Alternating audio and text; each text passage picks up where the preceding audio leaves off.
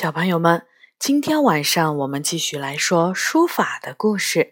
这本书是由翟三成写的，由长江出版传媒、长江文艺出版社出版。今天我们来说唐太宗砥柱乐民的故事。唐太宗李世民登临皇位之后，文治武功，安邦定国。派遣大将李靖北征，活捉了经常率兵入侵的突厥王吉利可汗，捍卫了边界地区的安宁。此后，西北边境各邻国都尊奉唐太宗为天可汗。他又重用魏征、房玄龄、虞世南等人，采取了一系列与民生息的政策。在短短的几年内，国家繁荣昌盛，百姓安居乐业，迎来了一个大唐既安、四夷自服盛况空前的贞观之治。贞观之治不但促进了生产的发展，也带来了文化的繁荣，出现了李白、杜甫等伟大诗人。书坛也是名家辈出，群星灿烂，推陈出新，一片繁荣。书坛的这种繁荣景象，与唐太宗有很大的关系。唐太宗在我国历史上不但是一个极有作为的帝王，而且还是一个赫赫有名的书法家。在青年时代。他指挥百万大军南征北战，戎马从容，没有闲暇的时间去挥毫练字。唐朝建立以后，内有隐忧，外有边患，也忙不过来。直到他消除了内忧外患，开创了贞观之治的局面，唐太宗才有了时间和精力去学习书法。所以，他学习书法的起步是很晚的。贞观三年年末，唐太宗下了一道诏书：凡是当年进行过激烈辅战的地方，都要为那些阵亡的义士勇夫建立寺院、立碑铭石，以致功业。于是，虞世南、朱亮。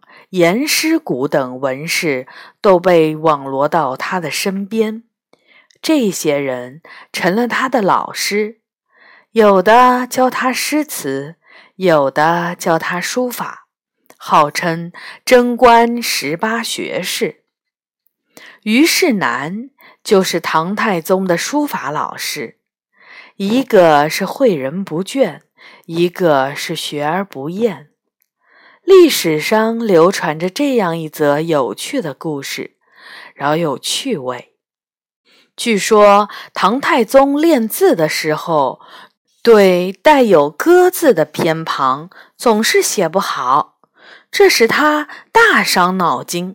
他生气地想：当年跃马挥戈，上下如飞，来往自如，区区一戈，不信降不了他。可是字中的“歌”和手中的“歌”却大不相同，他写了千遍万遍，就是写不好。有一天，他写“简”字，空下了右半边，请虞世南填上了“歌”。写完之后，他高高兴兴地拿去给魏征看。魏征说道。皇上的字只有右边的“戈”旁写得好。唐太宗非常赞赏魏征的眼力，也感到自己的功夫还差得远，于是更加虚心地向虞世南求教，经常召他进宫内谈书论艺。两个人既是君臣，又是师徒。结下了深厚的情谊。在先朝众多的书法家中，唐太宗最为推崇的是王羲之。因为长时期的战乱和南北对峙，王羲之的手迹已经散失到各个角落。为了搜求这些墨宝，唐太宗真是费尽了心机。他特意下了诏书，以重金购买二王手记，前后共得到两千两百余卷。这是唐太宗对书法传承的一大贡献。他孜孜不倦地临摹这些真迹，深得王羲之书法的要领。虽然他起步很晚。但因为学的专心，练的勤奋，再加上虚心，对行书、草书、飞白书造诣很深，最终成为了一代书法名家。贞观十一年三月，唐太宗带着十八学士到洛阳巡视，下令改洛州为洛阳宫。他和诸大臣在洛阳宫中住了将近一年时间。次年二月，在返京途中，路过峡州，住在峡城宫里。次日，他们登上高山，以观黄河。只见黄河像一条金龙，冲腾而下，波澜壮阔，一泻千里。砥柱山傲然挺立在浑黄的浊浪中，经受着千军巨浪的冲击，巍然不动。虞世南说道：“砥柱中流，真是雄伟奇观。”李世民也被眼前的奇景所陶醉，胸中豪情油然而生。他对左右从臣说道：“秦始皇东巡，刻石记功；汉武帝登泰山，也刻碑立迹。可是他们就是没有胆量在砥柱山上留下字迹。我要和他们比一比豪气，在砥柱山上题记乐名。”说罢。唐太宗吩咐侍从寻觅船只，载他入黄河中流，登砥柱山。群臣见了，各具失色，以为这样太冒险，全力劝阻。无奈之下，唐太宗就在黄河岸边用飞白书体写了三丈见方的四个大字：“砥柱中流”。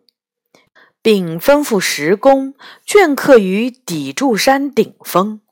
他又对从臣说道：“砥柱山虽然气势豪迈，但它阻住了水流，给水中漕运带来了很大的不便。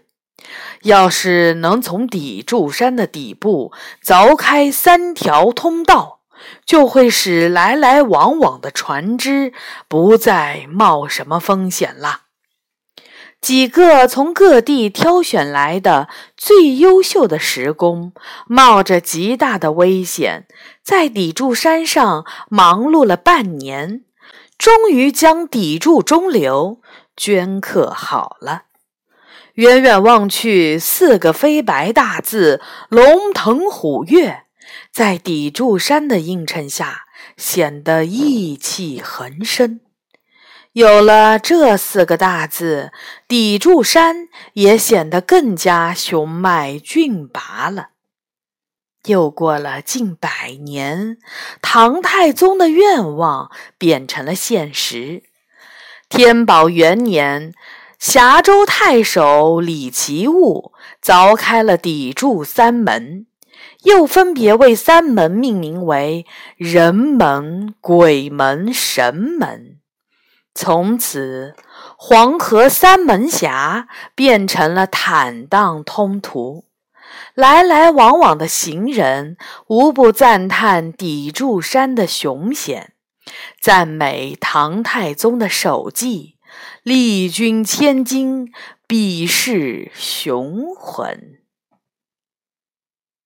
好的，小朋友们，今天的故事呢就讲完了。下一次我们会来说李白以诗赐名的故事。小朋友们，晚安。